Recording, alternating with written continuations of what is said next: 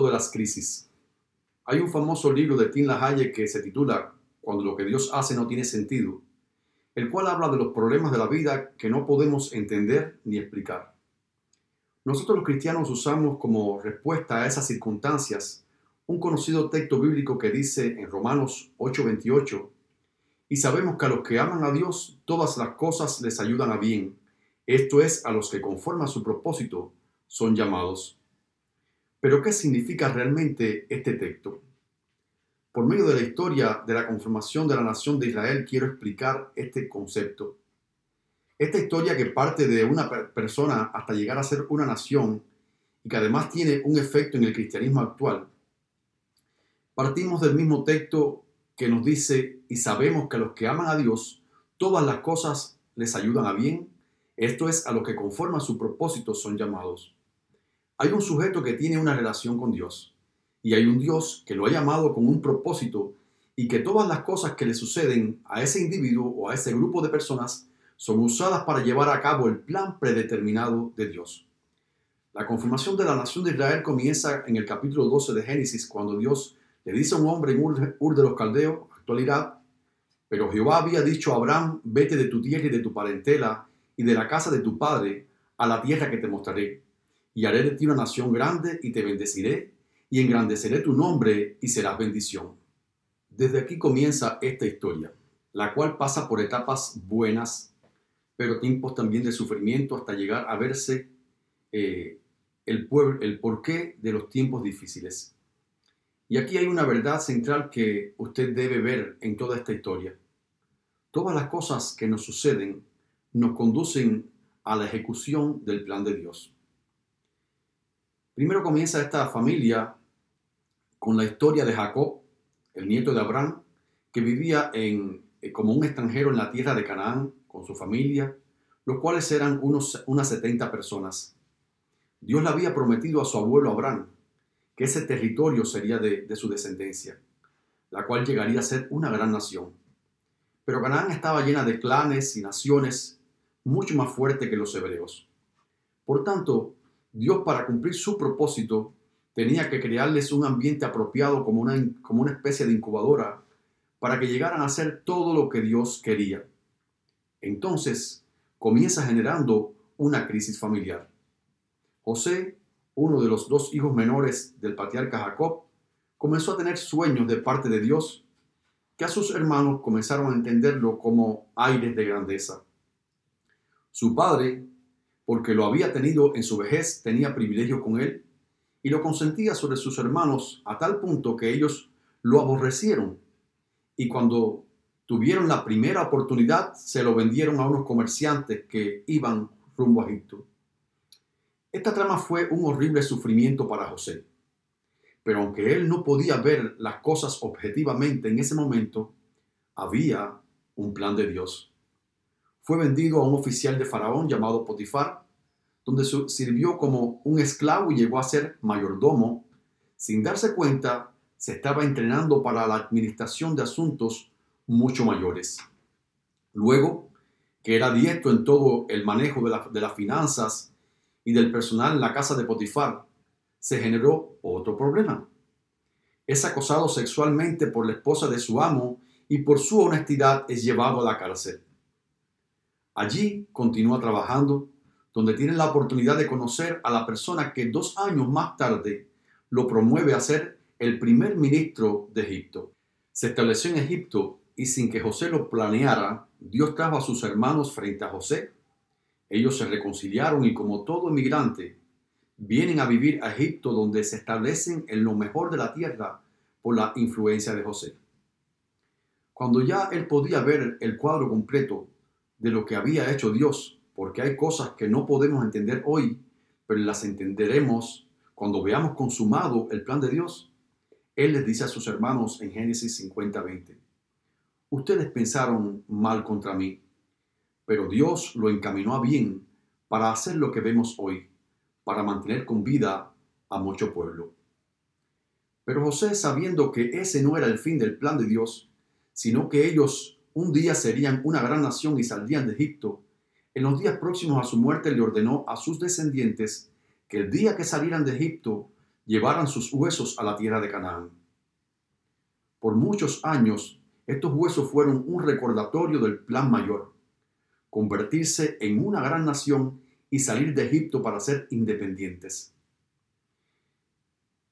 Pasaron 350 años y ellos estaban viviendo en una de las formas más holgadas, se habían multiplicado lo suficiente como para independizarse, tenían personal con mucha preparación, pero estaban muy cómodos.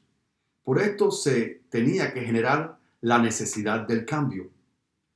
Pues comenzó una nueva crisis. En eso, Éxodo capítulo 1, versículos del 7 al 14 dice, y los hijos de Israel fructificaron y se multiplicaron y fueron aumentados y fortalecidos en extremo, y se llenó de ellos la tierra. Entre tanto se levantó sobre ellos, sobre Egipto, un nuevo rey que no conocía a José y dijo a su pueblo, He aquí el pueblo de los hijos de Israel es mayor y más fuerte que nosotros. Ahora pues seamos sabios para con él, para que no se multiplique y acontezca que viniendo guerra, él también se una a nuestros enemigos y pelee contra nosotros y se vaya de la tierra. Entonces pusieron sobre ellos comisarios de tributos que los molestasen con sus cargas y edificaron sobre para Faraón las ciudades de almacenaje, Pitón y Ramasés. Por cuanto, pero cuanto más los oprimían, tanto más se multiplicaban y crecían, de manera que los egipcios temían a los, a los de Israel. Y los egipcios hicieron servir a los hijos de Israel con dureza y amargaron su vida con gran servidumbre en hacer barro y ladrillo y en toda labor del campo y en todo su servicio, al cual los obligaban con rigor. Se generó un conflicto de xenofobia que cada vez se fue recrudeciendo desde molestarles, luego esclavizarlos, y finalmente los egipcios mandaron encubiertamente matar a todos los niños varones de los hebreos. Entonces surgió la necesidad de un libertador. Se produjo la necesidad del cambio y por ende de alguien que lo condujera. Es aquí donde surge la figura de Moisés. Uno de estos niños que estaba amenazado de muerte es echado por sus padres al río Nilo y es recogido por la hija de Faraón, lo adopta, lo forma, lo educa y es candidato a ser el sucesor del trono de Faraón. Pero ese no era el plan de Dios. El hombre propone y Dios dispone de acuerdo a su soberanía. Sale Moisés un día, se ve con un egipcio que está abusando a un hebreo, a un hebreo y en una riña lo mata, es llegado a oídos de Faraón esa situación y tiene que abandonar Egipto por 40 años, deshaciéndose todos los proyectos personales de Moisés. Llega a Madián y allí se casó con la hija de un sacerdote, tuvo hijos y se dedicó a pastorear ovejas. En ese tiempo Dios, sin que él lo supiera, lo estaba preparando para pastorear a su pueblo. Un día, cuando más tranquilo estaba, en esas ocupaciones Dios le llama y le ordena que vaya a Egipto a liberar a su pueblo de Faraón. Él, aunque no se sentía capaz, obedece y junto a su hermano Aarón se presenta a Faraón y aquí comienza otra racha de grandes controversias de intereses políticos, económicos y espirituales. Cuando hablan a Faraón para que deje salir al pueblo, Faraón, en lugar de hacerlo, de hacerles caso, les pone más carga a los israelitas con el criterio de que estaban ociosos. Y los hebreos se molestan con Moisés y con Aarón. Lógicamente, después Dios envió sobre Egipto diez plagas y cada vez que enviaba una, la hostilidad de los egipcios era mayor, porque las plagas destruyeron los ríos, las cosechas, el ganado, de una forma tan dramática que los ayudantes de Faraón le dijeron, ¿hasta cuándo será este hombre un lazo para nosotros? Deja ir a estos hombres para que sirvan a Jehová su Dios. ¿Acaso no sabes que todavía ¿Acaso no sabes todavía que Egipto está ya destruido? La última plaga fue la muerte de todos los hijos varones, mayores de cada familia egipcia. Aún el hijo mayor de Faraón murió aquella noche, hasta los primogénitos de los animales. Dice que literalmente no había casa donde no hubiese un muerto en los egipcios. Fue tal el traumatismo y la turbación para toda la nación, que la misma noche Faraón llamó a Moisés y Aarón y les dijo, salgan todos, llévense los niños, mujeres, animales, todo. Las mujeres israelitas le pidieron ropas y joyas a las egipcias y le dieron todo lo que pudieron, de modo que despojaron a los egipcios. Así los recogieron todo y por supuesto los huesos de José que, que había dado mandamiento hacía 430 años y salieron rumbo a Canaán. En la recta final la cuestión se complicó. Siempre cuando más cerca estamos de la victoria se arrecia el, reto. Alguien decía que la hora más oscura de la noche es cuando estamos próximos al amanecer. La perspectiva de Faraón era que ellos iban al desierto a adorar y luego regresaban. Cuando le avisaron que el pueblo huía y que su fuerza de trabajo esclava estaba a riesgo de perderse, alistó todo su ejército, su caballería, infantería, artillería, todos sus generales, toda su fuerza mecanizada y salió tras los egipcios y los encontró frente al Mar Rojo. De manera que los pusieron literalmente entre la espada y la pared. En esos momentos, sin una intervención directa de Dios, no se puede escapar. El pronóstico humano es peor, pero, el, pero Dios se glorifica y muestra su grandeza y su participación indiscutible en esos momentos. Y eso fue lo que sucedió.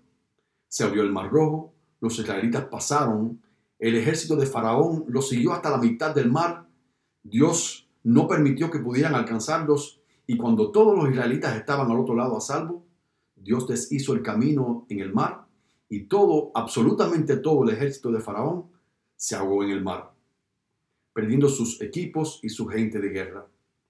A partir de allí, por muchos años Egipto no pudo enfrentarse a los israelitas, pero lo mejor de todo fue que en ese punto fue donde se vieron como nación independiente, donde se establecieron sus leyes, su liderazgo y su estructura de gobierno, que les permitió entrar en la tierra prometida y establecerse como una nación única en la historia humana. Ahora puedes ver el hilo de la historia, cómo va tejiendo entre tiempos buenos y tiempos malos el propósito de Dios. Ahora puedes ver el propósito de, de, los conflictos de José con sus hermanos. Ahora puedes ver el resultado final de la xenofobia. Ahora puedes ver el por qué Moisés, las plagas, persecución, la amenaza de muerte. Aquí podemos ver claramente Romanos 8:28. Para nosotros hay un propósito de Dios para formar un pueblo santo, para salvación, de la misma manera que Jacob, José y Moisés formaban parte del gran plan de Dios y que todas las situaciones de su vida colaboraron para que se cumpliera. Así también Dios está haciendo contigo y conmigo. Recuerda el Salmo 138.8 Jehová cumplirá su propósito en mí. Tu misericordia, oh Jehová, es para siempre. No desampares la obra de tus manos, porque no aflige ni entristece voluntariamente a los hijos de los hombres. Es decir, que lo hace con un propósito, con un plan definido que ahora no puedes entender, pero cuando te saque a liberación y a victoria, entonces lo entenderás. Que Dios te bendiga.